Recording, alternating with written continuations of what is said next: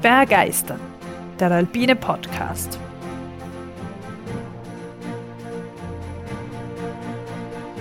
Wir tauchen ein in die Faszination der Berge und der Natur. Wir stellen euch die großen Abenteurer und Grenzgängerinnen vor. Wir bringen denkwürdige Momente und kulturgeschichtliche Hintergründe in euer Ohr. Wir wollen euch begeistern. Hallo an alle, die heute wieder zuhören. Hallo Tobias. Ja, hallo Barbara und auch hallo an unsere lieben Zuhörerinnen und Zuhörer. Tobias, bist du bereit für eine Fortsetzung über den hohen Norden Norwegens? Ja, ich habe mich schon warm angezogen und bin bereit für eine Reise in den hohen Norden. ja, ich habe es letztes Mal, also in der Folge 6, eh schon ein bisschen angekündigt, dass sie heute eben mehr über die Berge in Nordnorwegen reden möchte, aber Hintergründe natürlich trotzdem dazu, aber prinzipiell stehen definitiv die Berge und die Tourenmöglichkeiten dort im Fokus. Für alle, die es nicht gehört haben, in der Folge 6 habe ich eben auch über einen Berg in Nordnorwegen geredet, aber anhand des Berges dann eigentlich hauptsächlich die Kultur der Sami, also dieser indigenen Bevölkerungsgruppe im Norden Skandinaviens, erklärt. Kannst dich erinnern, Dobi? Ja, ich kann mich erinnern und äh, kann mir sogar sehr gut erinnern, weil es eine sehr informative Folge war, eben über die Sami und ihre ihr Lebensraum und auch wie ähm, ja sie von ja diversen europäischen äh, Staaten ja immer weiter zurückgedrängt worden sein. Ja. Gut, dass es dir gefallen hat, das freut mich, weil ich mir danach schon ein bisschen gedacht, oh je, vielleicht ging es jetzt ein bisschen zu wenig um Berge. Andererseits wohnen die ja auch in den Bergen, im Fjell und wir wollten den Bogen bei dem Podcast ein bisschen weiter spannen. Du redest ja im Jingle so schön von kulturgeschichtlichen Hintergründen, dann ja, ging es halt diesmal darum. Aber heute ist das anders. Trotzdem, jetzt zu Beginn muss ich mal kurz erklären, wo wir uns befinden, wo sich der, die ganze Action der Folge quasi abspielt. Und das ist eben in der Gegend um Tromsø. Tromsø, habe ich in der vorigen Folge schon gesagt, das liegt eben 344 Kilometer Luftlinie nördlich des Polarkreises auf ca. 69 Grad nördlicher Breite in Nordnorwegen. Der Polarkreis ist, wenn du es dir gemerkt hast oder sowieso gewusst hast, auf äh, 66 kann man irgendwas, aber ja, genau, sehr, ja, 66 kann man irgendwas, 66 passt. Da gibt es immer auch diese Marke, oder? 66 Degree North. Damit merke ich mir das irgendwie immer. Ich glaube, das spielt darauf an. ja. Jedenfalls entspricht die Lage von Tromsø der geografischen Breite von Nordalaska, dass man sich das so ein bisschen vorstellen kann. Also voll weit oben. Was man aber dazu sagen muss, ist, dass auf dem Breitengrad, also für den Breitengrad ist es dort eigentlich sehr warm und das Klima generell noch sehr mild, weil eben der Golfstrom da in Europa die ganze Küste wärmt. Also man kann es von den klimatischen Bedingungen eigentlich nicht mit Nordsibirien oder Nordalaska vergleichen. Außerdem hat man den Einfluss vom Meer, der sowieso nicht diese kalte, trockene, kontinentale Kälte erlaubt, wie es sonst irgendwo wäre in Sibirien. Ja, auch noch ein ganz spaßiger Vergleich, der mir damals aufgefallen ist, wie ich in Tromsø mal äh, gewohnt habe. Es war nämlich eine Freundin von mir in Schweden, in Göteborg. Und dann kam irgendwie so die Idee, ja, wenn sie in Schweden ist und ich in Norwegen, wir könnten uns hier besuchen, ganz am Anfang. Göteborg ist ja relativ im Süden von Schweden. Dann haben wir nachgeschaut, nur um einen Vergleich zu kriegen. Göteborg wäre näher an Graz, also da, wo wir jetzt sind, also im Südosten von Österreich, als Göteborg an Tromsø liegen wird. Also das, ja, ist schon mal, das denkt irgendwie keiner. Oh, yeah. Ich habe es auch nochmal nachgeprüft, jetzt da auf Google Maps, da, wenn jetzt nochmal die Frage kommt, also Tromsø und Göteborg ist 1898 Kilometer mit dem Auto auf kürzesten Weg zu fahren. Und Göteborg nach Graz wären 1562 Kilometer. Okay, ja, dann freue ich mich schon, wenn die Göteborger uns besuchen können. ja, wieder Skifahrnachtzug jetzt, gell? Von Stockholm. Ja, genau. Nach Zell am See, Stockholm, gibt es einen Nachtzug. So, jetzt machen wir Werbung auch noch, haben wir heute in der Zeitung gelesen, nämlich für Skifahrer aus Skandinavien. Naja, und die Blasmusik hat gespielt, weil der erste Zug angekommen ist in Zell am See. Fand ich lustig. Gut, weiter. Jetzt zu Tromsø ganz kurz. Das ist eben ein ziemliches Zentrum eigentlich da im hohen Norden mit knapp 77.000 Einwohnern. Also gar nicht so klein. Was die Stadt sicher sehr prägt, ist eben die Universität. Dort ist eben ein, das Hauptquartier von der Norges Arktische Universität, also der Arktischen Universität Norwegens. Ein Teil von dieser Uni ist auch in Svalbard, also auf Spitzbergen. Noch einmal knapp zwei Stunden per Flug weiter im Norden auf diesen Inseln da, Richtung Nordpol. Und dann gibt es eben noch andere Campusse in Harstad und Narvik und sonst wo. Also rein die Ausdehnung von dieser Universität ist äh, ja ziemlich groß, wenn man jetzt mal kilometermäßig schaut. Außerdem, was die Stadt auch noch sicher ein bisschen prägt, ist, dass da das UNN, das Universitätssykehus Nord-Norge ist, also ein riesen Krankenhaus, wo halt der gesamte Norden eben versorgt wird und da teilweise umständlichst die Riesendistanzen hergeflogen wird oder dann gibt es auch so einen Bus aus Narvik, der immer extra mit Krankenschwestern drinnen herfahrt, um die Patienten herzukarren, weil das ja als stundenlange weiteste Distanzen sind. Ja, und generell kulturelles Zentrum ist es halt auch, gibt es ja Theater etc. etc.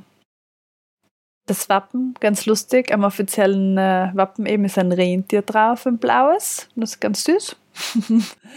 ja, da haben wir ja schon in der letzten Folge viel drüber gehört. Also in der vorletzten Folge, in deiner letzten Folge.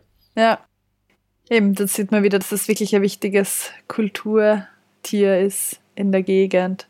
Und Tromsø hat natürlich auch einen Namen auf Nordsamisch, der auch überall so vorkommt. Das ist Romsa.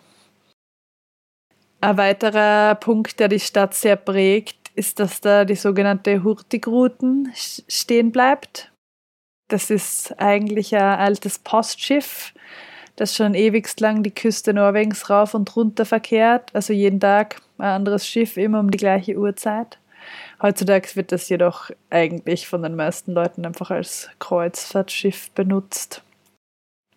Dennoch ist es ja doch ein Transportschiff und es wird versucht, jedenfalls damals, wie ich dort war, dass man ein bisschen den Spagat schafft, dass man nicht nur ein Luxuskreuzfahrtschiff ist, sondern ein Transportschiff.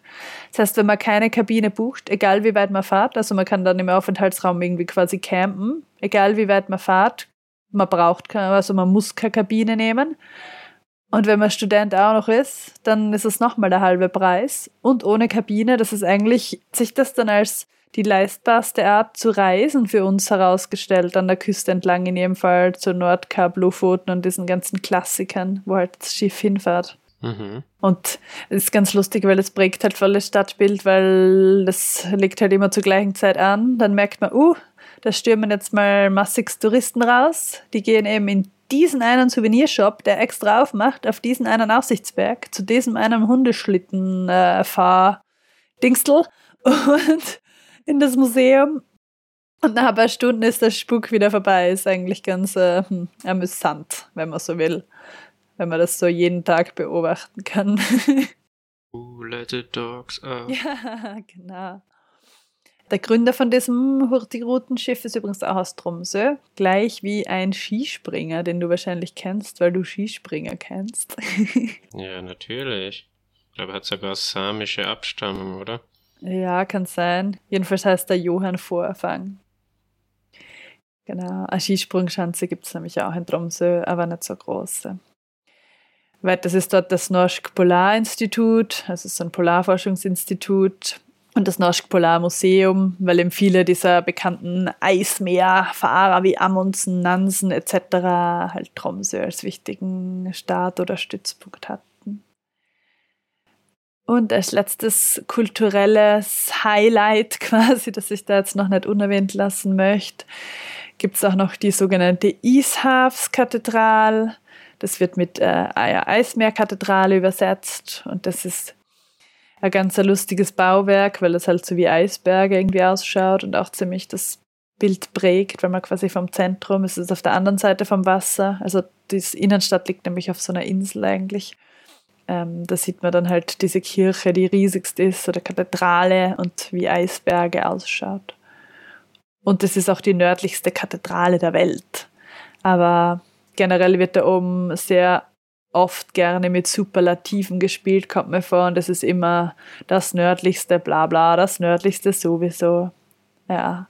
Und auf Svalbard, also Spitzbergen, ist es noch viel schlimmer. Gehst zum Bankomat, steht da, das ist der nördlichste Bankomat der Welt. Gehst, weiß nicht, zum Supermarkt, jetzt kein Scherz, dies ist der nördlichste Supermarkt der Welt. Lauter so Geschichten. Von dem her, ah, nördlichste Brauerei, damit werben es auch. Naja. Hier wurde der nördlichste Tourist von einem Eisbären gefressen. ja, ich meine, das gibt es am norwegischen Festland, da in Tromsø natürlich nicht. Aber auf Spitzbergen sind Eisbären sehr wohl ein Problem, das stimmt. Darüber könnte man auch einmal eine Folge machen. Das ist eigentlich eine sehr gute Idee. Also über Svalbard generell. Und ich dachte schon über Eisbären. Über Eisbären, ja. ja, das äh, eine führt da, glaube ich, automatisch ein bisschen zum anderen, weil die doch sehr prägend sind, würde ich sagen. Und ein Fun Fact habe ich nur zur Stadt, bevor wir dann wirklich aus der Stadt hinaus in die Berge gehen. Und dieser Fact ist, dass Tromsø 1940 kurz die Hauptstadt von Norwegen war. Ganz kurz, als der Süden nämlich schon besetzt war im Krieg. Mhm. Aber dann ist der König außer Landes geflüchtet und ja, das war's wieder. so, aber jetzt, was gibt's dort für Berge? Darum geht's ja. Es gibt eben den einen Berg, den ich in der Folge 6 erwähnt habe. Kannst du dich erinnern, wie er heißt? Ja, der Tromsdaltinden.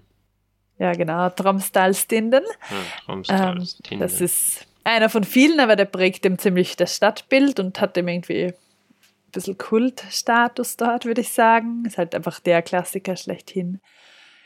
Und da gibt es auch das Tromsø Sky Race für alle Trailrunner unter den ZuhörerInnen. Teilweise gehört sogar zu den Skyrunner World Series, also zählt dazu. Und das ist im Jahr 2014 von Kilian Journet und Emily Forschberg persönlich ins Leben gerufen worden. Also das sind zwei voll bekannte Trailrunner, Spanier und Schwedin, die derzeit, soweit ich weiß, sogar irgendwo in Südnorwegen wohnen und ja, halt extrem Weltspitze sind im Trailrunnern und eben der Kilian Journey eigentlich auch so Alpinismus mittlerweile. Und jedenfalls die Emily Forsberg, da weiß ich, sie ist selbst sogar da einige Male mitgelaufen und so, also hochkarätigst besetzt. Das heißt, Gewinnaussichten sind eher gering. Äh, ich glaube auch. ja, das ist wohl nicht so. Ich meine, weiß ich nicht. Ja, weiß ich doch. Nein, ich glaube, wir können nicht gewinnen. Aber es zählt ja der olympische Gedanke, oder? Also ich finde bei den Sky Races wohl, ja. Also wir haben ja tatsächlich überlegt, da heuer mitzurennen im Sommer. Mal schauen. es gibt eben vier verschiedene Distanzen mit verschiedenen Höhenmetern auch und verschiedenen Schwierigkeitsgraden. Aber wenn man ein Stück weiter fahrt, weil natürlich gibt es da um die Stadt herum noch unzähligste Hügel und Berge, wo man Skitouren gehen, laufen, sonst was kann, aber das interessiert ja vielleicht die Zuhörerinnen nicht so. Also wir reden ja auch nicht über den Blabutsch, wobei über den Schöckel schon, gell? Ja, wart's ab, was die nächste Folge wird, Barbara. das stimmt. Nein, oft sind die, die Namen, die man kennt, eh mega spannend. so, jetzt fahren wir aber ein Stück weiter nach Osten da gibt es nämlich Berge, die bergbegeisterte Leute sogar bei uns oft oder gar nicht so selten, jedenfalls vom Namen her kennen. Hast du eine Idee, was das für Berge sein könnten? Hm, ich kenne mich jetzt so geografisch drum leider nicht so aus, aber ich kenne nur die Lüngenalps und die Lofoten, aber die Lofoten sind ja weiter im Norden, glaube ich. ähm, richtig und falsch. Also, zuerst mal das Falsche. Nein, die Lofoten sind erstens mal nicht Berge, sondern eigentlich die Inseln und die sind im Süden. Also, aber es gibt doch Berge dort, Da gibt es Berge, aber Lofoten heißen die Inseln. Na, das ist im Süden. Da fährst, boah, ja, acht Stunden oder so mit dem Auto wahrscheinlich hin. Also schon Okay, ein Stück, dann ein Stück die runter. sein. Genau, also Lüngen stimmt, sehr gut. Und das ist Lyngen, also die Berge heißen eigentlich Lyngsalpan auf Norwegisch oder eben Lyngenalpen, wenn man will, auf Deutsch. Aber auch die Halbinsel, wo die drauf sind, heißt eben Lyngen. Und das ist eben lustigerweise auch bei vielen Skitourengeherinnen und Skibergsteigerinnen da in der Gegend ein bisschen ein Sehnsuchtsziel, kommt mir vor. Habe ich tatsächlich schon öfters Leute davon reden gehört. Und manche kennen es, glaube ich, auch von der, der, dem Modell bei der Norröner Kleidungskollektion. Da gibt es ja Modell Luftfoten, Modell Navik, äh, Rucksack. Und da gibt es eben auch so Skitourenhosen, wo Lingern oben steht. Ja, modisch bin ich leider nicht so äh, stark. naja, trotzdem. Irgendwer hat mir mal gemeint, der kennt es daher. Jedenfalls die Lyngsalpern mit dem höchsten Berg, dem Jäckevari. Der ist 1834 Meter hoch und hat ein vergletschertes Gipfelplateau. Mhm. Angeblich wird er manchmal als Mont Blanc des Nordens Oh, bezeichnet. Ja, habe ich aber noch niemanden gehört, der das wirklich gesagt hätte. Hm. Jedenfalls der Name, wenn du gut aufgepasst hast, das klingt wieder mal sehr samisch, oder? Jedenfalls ist das nicht norwegisch. Jekkavari, Mhm. wie viele Gipfel eben in der Gegend. Und 1800 mit Gletscher drauf. Ich meine, das klingt jetzt so niedrig für unsere Verhältnisse, aber wenn man bedenkt, auf was für nördlichen Breiten man da ist, ja, das ist schon äh, hochalpin, muss man sagen. Und dass man beim Meer weggeht wahrscheinlich. Ja, mehr oder weniger, ja, genau, auf Meeresspiegel. Das ist halt meistens so. Ja, mehr als 1800 Höhenmeter hast dann am Mont Blanc wahrscheinlich auch nicht von der Hütte rauf. Na, hast glaube ich nicht, ne? Stimmt. Aber da hast vielleicht noch die Höhe, die dir ein bisschen bremst und dort hast sparst du die Akklimatisation. Aber dafür hast du die Sonne im Winter. Du gehst ja nicht im Winter rauf, aber ja. Skitour, hallo? ja also die Haupt-Skitouren-Saison würde ich empfehlen, wenn jetzt wer nach Lüngen oder sonst wohin fährt, dann würde ich so im März, April fahren, weil da hast du das Licht. Es ist wunderschön. Gerade im April ist ja schon quasi nicht einmal mehr so weit weg von der Mitternachtssonne, weil die ist in Tromsø ab circa Mitte Mai. Also einen Monat davor und einen Monat nach dem 21. Juni. Das heißt, man hat auch im April und auch schon im März hat man mega viel Licht und das ist halt eigentlich ziemlich cool.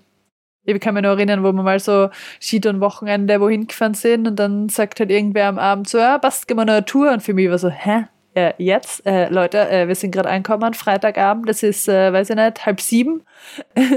Aber es geht.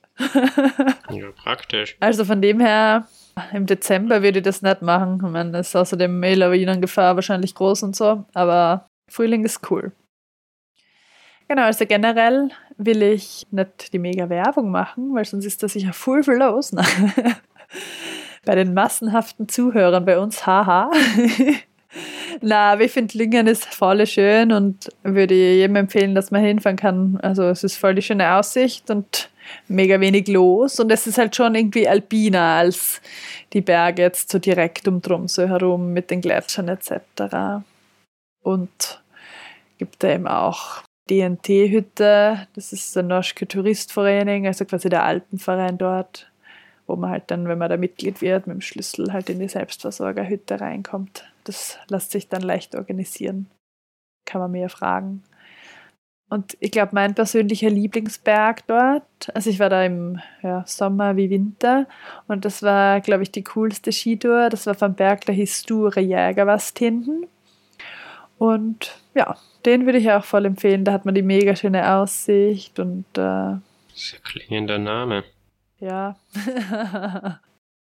ja, aber generell, was sind das eigentlich für Berge da oben? Ich meine, es heißt irgendwie Alpen, aber irgendwie doch nicht. Was ist das für ein Gebirgszug? Fragst du dich vielleicht. Oder fragst du dich nicht? Doch, Barbara. Mir brennt schon dauernd die Frage auf der Zunge. Sie schmelzt schon den Gletscher am Tinden. Jakevari. Was sind das für Berge, Barbara? Danke für die Frage. Das ist nämlich das skandinavische Gebirge, auch Skanden genannt. Oder früher auch auf Deutsch jedenfalls skandinavische Alpen. Und auf Schwedisch sagen sie manchmal anscheinend einfach nur Fjell dazu, also äh, Berg. Das ist eben das Gebirge, das die skandinavische Halbinsel von der norwegischen Skagerrak-Küste im Süden bis zum Nordkap im Norden einmal längs durchzieht. Mhm. Das hat eine Länge von etwa 1700 Kilometern und eine Breite von maximal 320 Kilometern.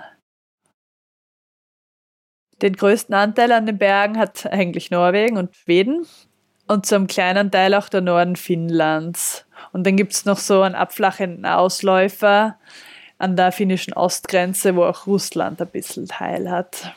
Mhm. Das in seinem nördlichen Teil an der Grenze zwischen Norwegen und Schweden verlaufende Gebirge ist auch die große Wasserscheide von Skandinavien. Also mhm. je nachdem, wo der Schnee runterschmilzt, mündet er dann in ein ganz anderes Meer. Entweder in das Nordmeer, oder? Oder in den botnischen Meerbusen. Ja. Im norwegischen Teil davon ist der sogenannte Jotunheimen. Dort erreichen die Skanten nämlich mit 2469 Meter ihren höchsten Punkt und somit auch den höchsten Punkt mhm. Nordeuropas und den höchsten Berg Norwegens, den sogenannten Galtöpegen. Mhm. Der Jotunheimen ist generell ein bekannter Nationalpark, der hm, aus Tromsø Sicht eigentlich relativ weit im Süden liegt. Und das ist aber sehr bekannt, weil sehr schön, weil die Berge sind auch eher schroff und spitz und nicht so abgerundet von den Gletschern wie viele skandinavischen Berge. Und das zieht halt eigentlich sehr viele Touristen an. Also wirklich wie die Alpen. Ein bisschen schon, ja, genau. Aber Jotunheimen heißt Heim der Riesen. Ist doch eigentlich süß, oder? Hm. Ja, schön. Ist ja ganz viel so Riesen- und Zwerggeschichten und ja. Trolle gibt es auch überall. Ja, das stimmt.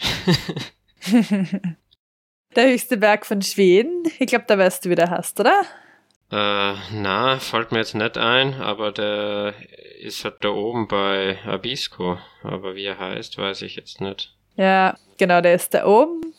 Eben sonst würde er ja nicht äh, zu den Skanten irgendwie dazu passen. Der ist Kebnekaise und ist 2111 Meter hoch. Wenn man Sicht von Tromsø wieder im Süden. Äh, ja, genau.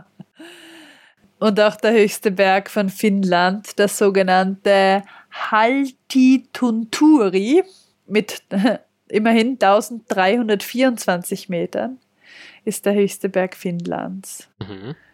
Und der ist eben auch da recht weit im Norden. Also Finnland wird dann ja unten, wo die ganzen Seen sind, und der Seenplatte sehr, sehr flach, aber oben haben es wohl Berge. Da ist ja auch Levi zum Beispiel, wo immer alpine Skirennen ausgetragen werden und so. Das ist ja auch in mhm, Nordfinnland. Ja. Ich weiß, dass du das kennst. ja. Aber eben noch kurz zu dieser Bezeichnung Fjell.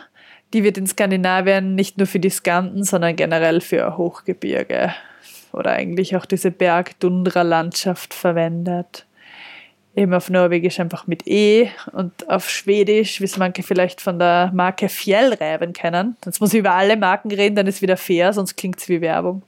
Aber auf Schwedisch jedenfalls mit Ä. mhm. Ja.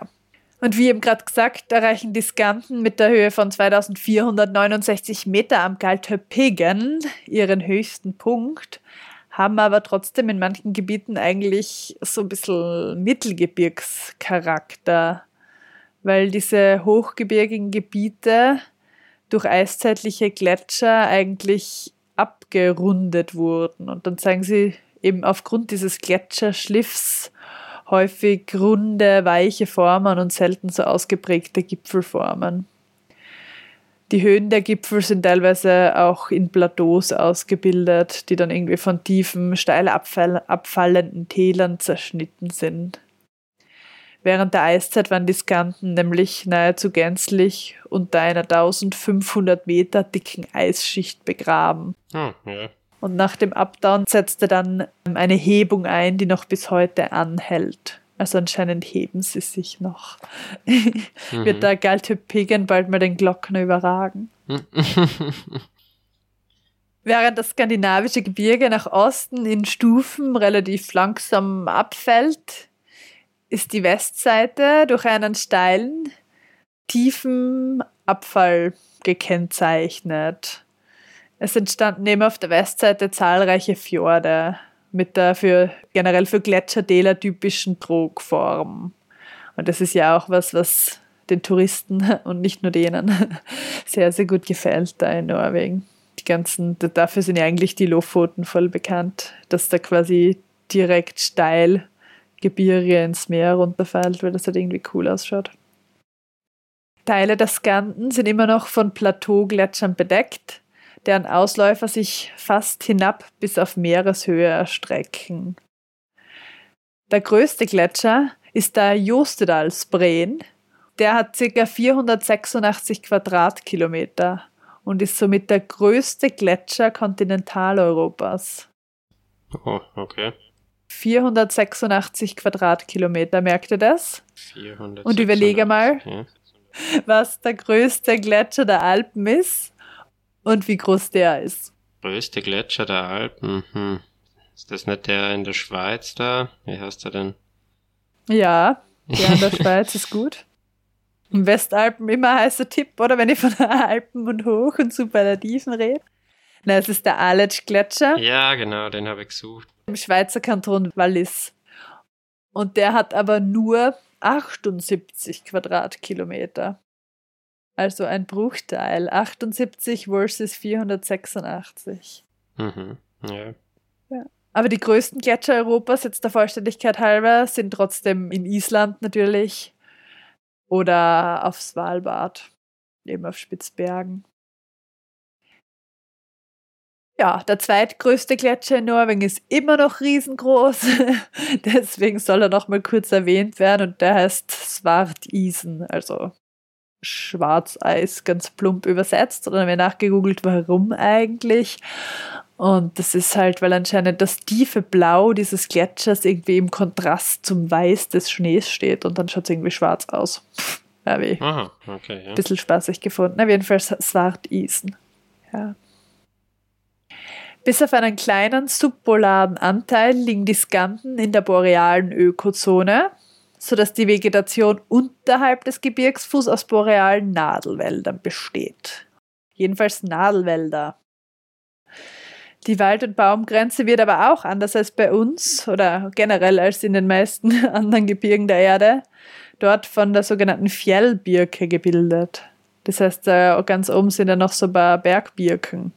Und bei uns wachsen ja eher Latschen rum, wenn man sich das jetzt so vorstellt, oder? Also mhm. Zwergkiefern. Und die Birke dort brennt sehr gut. Das heißt, selbst wenn sie feucht ist, und sie ist meistens feucht, brennt sie trotzdem. Mhm. Hast du Birken angezündet? Ja, natürlich. Aber dein Weitwandern in Schweden wahrscheinlich. Irgendwas gell? muss den Fisch hier braten. Und eben über dieser Grenzzone bei den Birken liegt der baumlose, das baumlose Fjell, das eigentlich aus Zwergstrauchheiden, Bergwiesen, Mooren, Blockschutthalden und Moosen und Flechten besteht. Und dann gibt es natürlich auch voll viele Blaubeeren da, jedenfalls in der Tromsø-Gegend. Und dann gibt es auch noch diese Multebeeren, kennen manche von äh, Ikea. Gibt es so eine Marmelade, glaube ich, zu kaufen. Das sind so, ja, auf Englisch sagen es Cloudberries, schauen aus wie so gelbe Wolken mit ganz vielen so kleinen Teilen wie Brombeeren ein bisschen. Wächst da auch ganz viel. Aber jetzt wieder zurück zum sportlichen Teil, nachdem wir jetzt wissen, auf was für Bergen wir uns da bewegen, wenn wir sporteln, können wir jetzt wieder sporteln gehen, jedenfalls in Gedanken. Also die ganz klassischen Skitouren von Tromsø aus macht man eigentlich direkt daneben, ganz praktisch, kann man mit dem Bus hinfahren oft auch auf einer Insel namens Kvaløya. das ist eben direkt westlich von Tromsø und Teile der Stadt Tromsø, die eben nicht auf dieser Tromsøer Hauptstadtinsel liegen, liegen auf Kvaløya. Da gibt es ganz viele Skitourenberge. Kurz noch, die Insel heißt Kvaløya, das heißt Walinsel, weil Wal eigentlich Wal heißt und auf diesen nordnorwegischen Dialekten ist jedes H irgendwie immer ein K. Also zum Beispiel statt äh, Wahrheiterdü, wie heißt das, sagen die halt K-Heiterdü und so weiter. Jedenfalls hat sich dann K reingeschlichen auf die Insel und es geht aber um Wale. Und das ist ganz cool, weil da kommen irgendwann so im Herbst, Oktober, November, kommen da immer ganz viele Wale in die Fjorde, die man einfach anschauen kann, wenn man ja eigentlich auch einfach die Straße entlang fährt. Also Buckelwale vor allem und Orcas habe ich auch gesehen. Schön. Ja, das ist ganz faszinierend. Die Orcas, ja. Ja. Es scheint so, als hätte man in Tromsø die Qual der Wahl, was man denn wirklich machen möchte. Hahaha, ha, ha, genau. Valgets Qual heißt das auf Norwegisch. Die Qual der Wahl. Aber schöner, schöner Wortwitz. Und Kvaløya ist nebenbei, habe ich jetzt eigentlich zufällig erst jetzt bei der Recherche daraus gefunden, die fünftgrößte Insel Norwegens. Ja, ist ja aber eigentlich gar nicht so groß, finde ich. Aber na, ist ja nur die fünftgrößte. Und da ist der Ultra-Skitouren-Klassiker drauf. Das ist der sogenannte Schittentint. der heißt so. Warum etwa? Naja, er fängt gleich an wie Ski. Vielleicht deswegen. Ah, ja. Das haben jetzt bestimmt alle Hörerinnen und Hörer und ich mit eingeschlossen gedacht. Also, der hat eben, gut, ihr habt das gar nicht mehr so lust, als lustig gehört, aber du hast natürlich recht. Man ah. kann ja sa sagen, er fängt mit Ski, also wie Ski an. Aber eigentlich ist Schitten schmutzig. Ist ja ein bisschen lustig. Also es ist der schmutzige Gipfel. Aber es ist trotzdem ein cooler Skitourenberg. Ich glaube, den Berg wird sich jeder merken, jeder und jede merken, der dazuhört. Und da ist nämlich auch ein bekanntes Skimo-Rennen darauf, jedes Jahr. Das hieß ehemals Schittentintrando. Und jetzt nennen sie es aber Tromsø Arctic Skimo. Mhm. Das ist ein ganz cooles Event. Aber andere bekannte Berge dort direkt neben der Stadt noch sind zum Beispiel der sogenannte Schölen oder der Lille Blaumann, der kleine Blaumann. Bekannt im Sommer ist zum Beispiel auch der Sture Blaumann, der große Blaumann. Mhm. Der ist nämlich auch ganz markant von der Stadt aus zu sehen. Das ist eigentlich so ein ganz ein cooler Berg, der oben so einen Felsblock hat mit einer markanten Form. Und was mir auch ganz gut gefällt, jetzt kannst du wieder über den Namen lachen, das ist der sogenannte Scam-Tinden, weil Scam heißt eigentlich Schande. Ah, Man mhm. könnte ihn Schandeberg nennen. Und vielleicht kennt der ein oder andere auch die Serie Scam. Das ist so eine äh, ja, norwegische Highschool Love Story Serie, die aber ultra bekannt geworden ist in ganz Skandinavien in den letzten Jahren. Und da gibt es jetzt auch schon, ich glaube, das was die Rechte BBC oder irgendwer, irgendein großer englischsprachiger Sender hat da mittlerweile die Rechte. In jedem Fall gibt es den Berg, der Skamdin heißt. Und ich habe danach recherchiert, gar nicht so leicht zu finden, aber man meint, der Name kommt nicht von Schande, sondern von irgendwas anderem. Mir haben es nämlich damals noch erzählt, man muss eben für jede Sache, für die man sich schämt, irgendwie einen Stein mit raufschleppen. Aha, deswegen wächst der Berg immer. das ist ein interessanter Input. Ja, und dann, ja, und dann oben auspacken und dann ist die Schande weg oder irgendwie so. Keine Ahnung. Aber das stimmt nicht, wenn euch das mal wer erzählen will. Aber ich erwähne den Berg jetzt deswegen, weil ich finde, das ist eben relativ weit außen quasi, ganz im Westen von Kvalöa. Und das ist irgendwie voll hübsch, weil man da so direkt aufs Meer sieht, aufs Offene, aber halt auf, auch auf den Fjord, der dort reingeht und äh, echt schön. Also den würde ich sehr empfehlen, auch wenn er sicher nicht der bekannteste oder höchste sonst ist. Oder der nördlichste. Ja, stimmt. Na, das ist auch, naja, der nördlichste mit dem Namen Skamtint ist er möglicherweise schon. Aber wo kann man noch schöne Bergtouren machen? Da fällt mir jetzt natürlich noch Senja ein. Das ist die zweitgrößte Insel Norwegens übrigens und ist dann die Küste entlang weiter im Süden. Also direkt neben Tromsø ist eben die Insel Kvaløya und Senja ist dann eins drunter. Und das ist einfach mega schön, auch wenig los und ist im Sommer wie im Winter schön. Kann man Skitouren gehen, kann man wunderschön die Berge besteigen und man kann meinen eben, dass das quasi die schöneren Lofoten sind, weil da weniger los ist. Mhm. Das sind ja schöne Vorschusslorbeeren. Ja, na, ist, ist mega schön, ja. Und dann gibt es noch weiter im Norden, eben gibt's, generell gibt es unzählige Inseln, wo man halt überall hinfahren könnte mit der Fähre oder ja, teilweise auch mit Brücken oder Tunnels. Gibt es dann der Ringvassøya noch. Das ist die sechstgrößte Insel Norwegens. Fast die super. Wie viele Inseln gibt es denn überhaupt? Äh, pff, mega viele. Ich glaube, das weiß ich nicht. Ich habe gedacht, wir haben jetzt bald alle durch. Nein. Na, mir es nur eher gewundert bei der Recherche, dass es dann halt im Süden noch viel größere gibt. Aber offenbar ist da oben, weil da, wenn man sich die Karte anschaut, ist die Küste ja komplett zerstückelt und voll viel liegt auf einer Insel und wo man eigentlich gar nicht denkt, dass es eine Insel ist und so, weil da halt überall Wasser reingeht noch, sind da halt dann die großen Inseln. Aber in jedem Fall ganz kurz Ringwasser, ja, könnt ihr auch voll empfehlen. Das ist eben so ein bisschen nördlich von Tromsø. Sieht man, wenn man quasi die Hauptstraße von Tromsø entlang spaziert im Zentrum und hinten Berge, also Schnee und Berge rausstehen sieht, dann sieht man da die Berge von Ringwasser, ja. Und das, ja, Mhm. habe ich im Sommer wie im Winter einmal durchquert und na, das geht ganz gut. Also das ist voll schön. Und da gibt es eben auch so eine quasi AV-Hütte vom norwegischen DNT, wo man gut schlafen kann, wenn man möchte in der Hütte. Ja, und dann gibt es natürlich weiter unten noch die bekannten Lofoten. Aber die, ja, lassen wir jetzt mal weg, darum geht es nicht. Vielleicht können wir später nochmal eine Folge drum machen. Natürlich auch voll schön. Jetzt da möchte ich aber ein anderes Mysterium auflösen. Aha. Nämlich wieder eines, wo es um Superlativen geht. Nämlich um den nördlichsten Punkt Europas. Spannend. Ja. Da denkt man doch jetzt einmal, vielleicht denkst du jetzt schon zehnmal ums Eck, weil ich da jetzt ein bisschen so geteasert habe. Aber eigentlich glaube ich, denkt da wohl mal jeder ans Nordkap, oder? Ja, Ja, heißt jedenfalls so.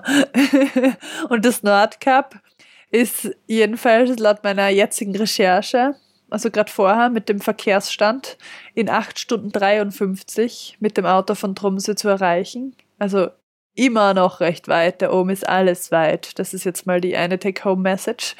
Na, aber worauf ich eigentlich raus will, ist eben das Nordkap ist eigentlich nicht der nördlichste Punkt Europas, ohne dass ich da jetzt irgendwen enttäuschen will, dessen Sehnsuchtsziel das ist.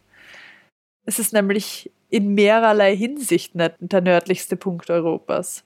okay, jetzt bin ich gespannt auf deine Erklärung, Barbara. Du kommst da mit ziemlich heftigen Anschuldigungen daher. Wenn das wäre, wie wenn wer sagt, ja, das Kap der guten Hoffnung ist gar nicht der südlichste Punkt von Afrika. ja. Naja, in jedem Fall ist es dort so, dass das Nordkap direkt daneben, man sieht sogar hin, gibt es eine Landzunge mit dem Namen Kniefschellorten. Das ist westlich, eigentlich direkt daneben, man sieht direkt hin. Die reicht rund 1400 Meter weiter nach Norden.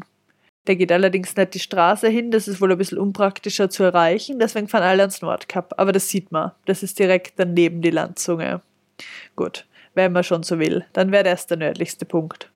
Aber eigentlich, hä, das Nordkap ist ja auf einer Insel. Das ist Mhm. auf einer Insel namens Magerøy oder Magerøya. Das heißt, wenn man jetzt Inseln auch schon zählt, dann äh, ja, komme ich später dazu, was dann das nördlichste ist.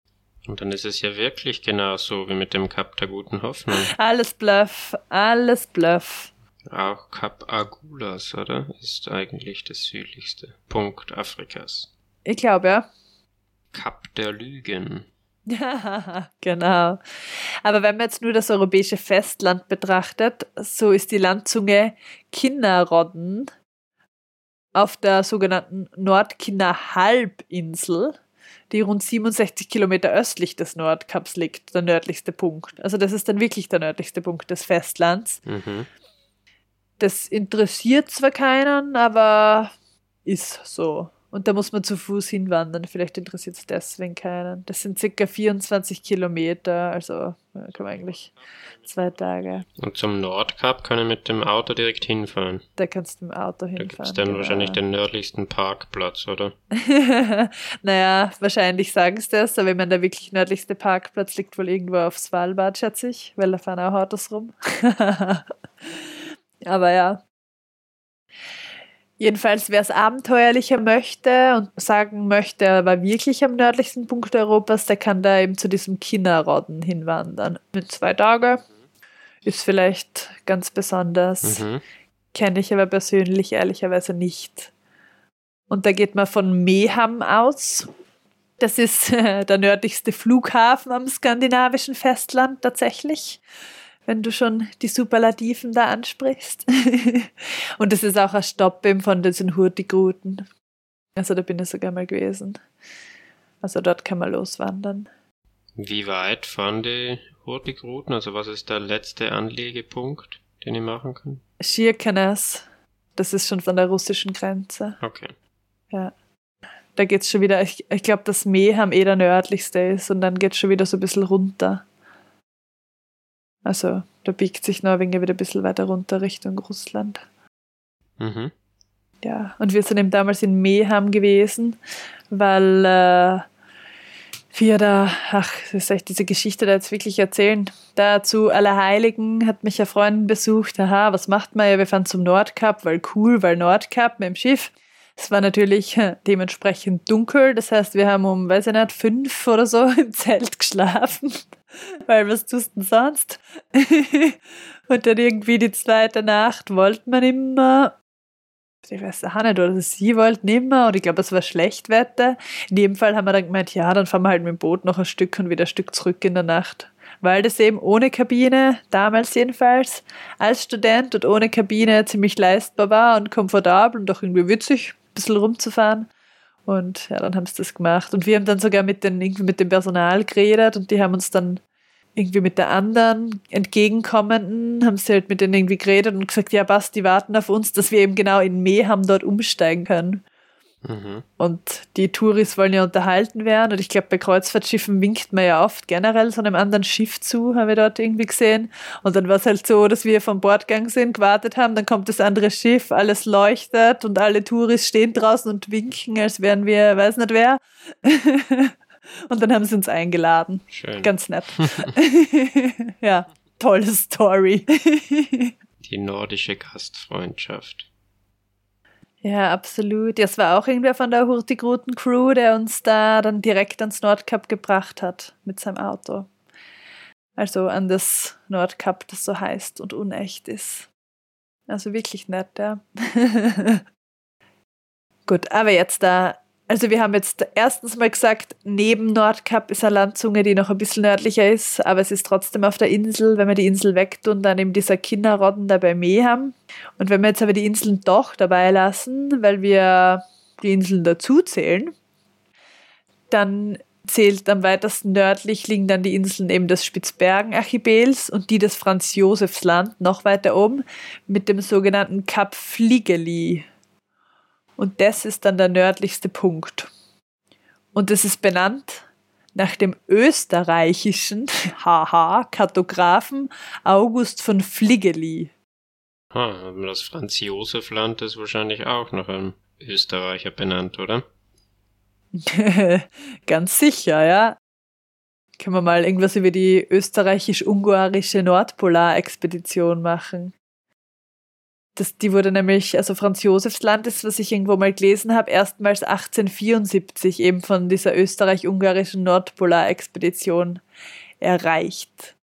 Und die Leitung hatten Julius Bayer und Karl Weibrecht. Ah, und dann habe ich mir damals gedacht, ja, denkst du an Graz? Bayer-Weibrecht-Straße gibt's in Graz. Und es gibt ja die Paya Hütte am Ortler. War das der gleiche? Aber wahrscheinlich schon, gell? Ja, schon.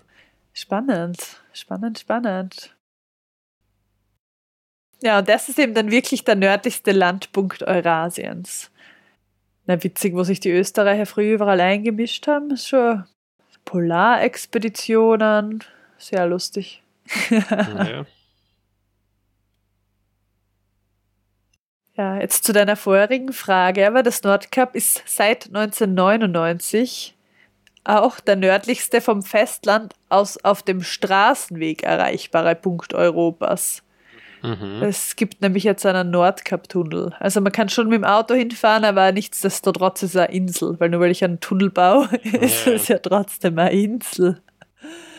Und das Wahrzeichen von dem Nordkap ist eben so eine Globus-Statue, vor der sich jeder fotografieren lassen will. Mhm.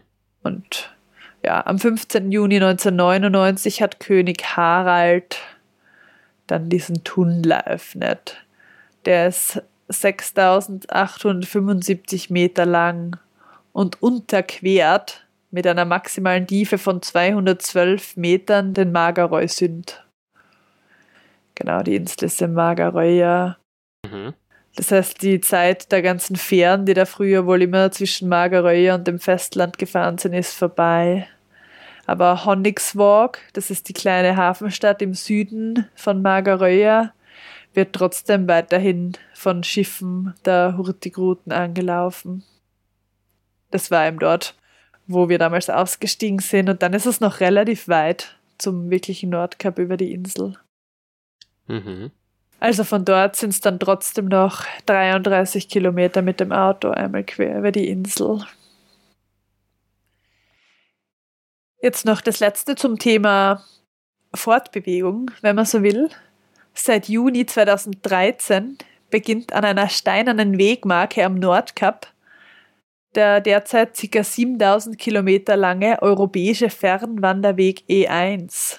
Aha, ja, das das Wort fern gut angebracht. ja.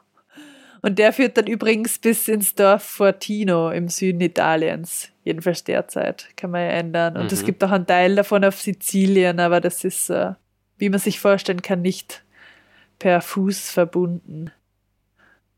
Wäre das mal was? Ähm, Nein. Ich glaube, also ich, das Ganze durch Europa durch, glaube also durch das, sage ich mal, zwischen Dänemark und Italien da, ich glaube, das würde man nicht antun. Hm. Ja, ich glaube, da würde, würde, ich eher noch eine Runde oben in, in Schweden und in Norwegen drehen. Ja, ich meine, es gibt ja auch diesen Weg, oder ich glaube, das ist kein ganz definierter Weg, aber was die Leute halt machen, das Norge Polangs, also einmal der Länge nach durch. Das wäre ja dann theoretisch auch was, oder? Ja, also man immer, wo man den Schwerpunkt setzt. Also ich glaube, äh, der Norden hat so viel unberührte, weite Landschaft zu bieten. Und ich glaube, wenn ich dort wandern würde, würde ich mir, würde ich mehr von dem wollen, als dann wieder in für mich bekannte Gegenden zu kommen. Ja, das verstehe. Aber Weitwanderwege, das mag ich sehr gerne. Und da kommt sicher noch einmal die ein oder andere Folge dazu, würde ich jetzt mal so spontan sagen. Na gut, dann sage ich Dank für Aufmerksamkeiten. Also danke für die Aufmerksamkeit. Und frag dich, Tobias, ob du noch eine Frage hast.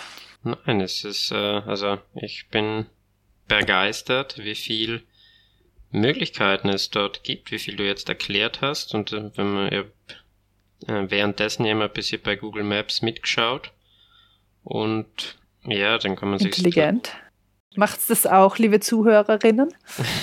Aber nicht beim Autofahren, bitte.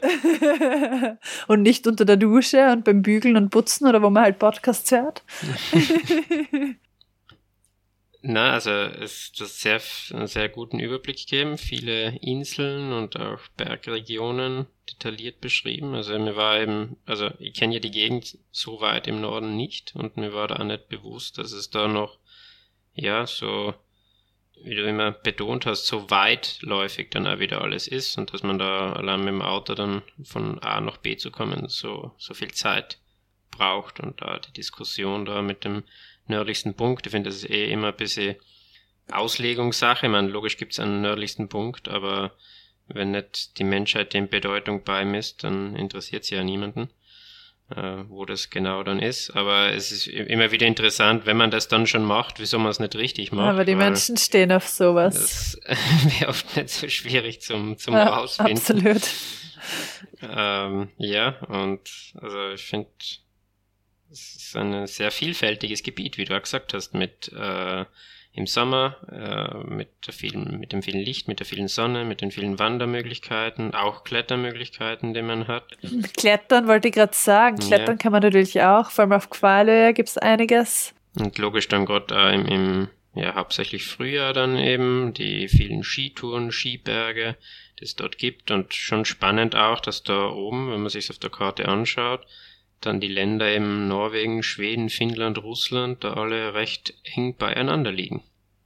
Ja, wobei auch einige nicht wissen, dass Norwegen eigentlich oben drüber geht, noch über Schweden und Finnland. Dass ja. das quasi so die Haube drauf ist. Das Sahnehäubchen. genau. das Sahnehäubchen des hohen Nordens. Ja, ja, und man sieht schon auch, muss man sagen, den Unterschied, weil da in Tromsø herum, da wachsen wohl noch Bäume, logisch, wobei die Baumgrenze da ja, sehr, sehr bald erreicht ist, wenn man losgeht, aber es sind schon noch Bäume. Und dann da oben, da Mageröja beim Nordkap, da ist nichts mehr. Das ist alles vom Wind abgeblasen und karg und man hat auch seinen Charme irgendwie. Aber es ist halt anders. Und eben auch bei Tromsø, oder wenn man da irgendwie hinter der Stadt einmal hinter die Hügeln quasi geht, wunderschön ist man eben im Fjell, das ist Blaubeerfelder und sonst was, aber es ist halt ja, sehr schnell einmal die Baumgrenze erreicht, was eben auch lustig ist. Irgendwie. Ja, schön. Und wir kennen ja jetzt auch den Tourenklassiker dort. den Schittentin. Ja, genau. na, der Überklassiker ist der Tromster als Tin, würde ich sagen. Also okay. generell als Berg. Der andere ist halt eben durch dieses Rando und ist halt irgendwie bekannt, aber. Ja, aber dann, Barbara, danke für die Folge, für deine auch persönlichen Geschichten und Einblicke. Ja, gerne. Ich hoffe, es war nicht fad. ich überhaupt nicht. Gut. Dankeschön für die Folge. Danke an unsere Zuhörerinnen und Zuhörer, die auch heute wieder zugehört haben oder vielleicht auch schon neu dazukommen sein. Und ich freue mich, wenn es bei der nächsten Folge mindestens genauso viel Zuhörer sind. ja, da freue ich mich auch.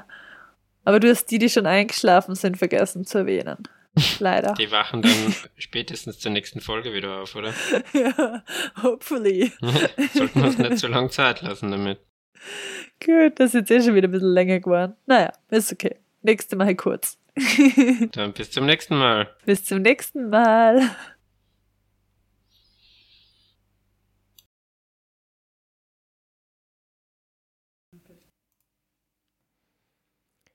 Danke an alle, die uns schon bewertet haben auf den diversen Podcast-Plattformen in Form von Sternen oder in Form von Rezensionen.